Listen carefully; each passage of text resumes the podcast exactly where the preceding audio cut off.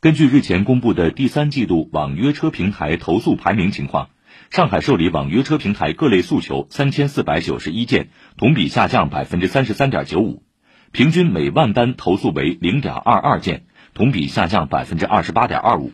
两个齐齐下跌的投诉数据透露出一个积极信号。网约车市场逐渐剥离野蛮生长标签走上健康的正向循环发展道路。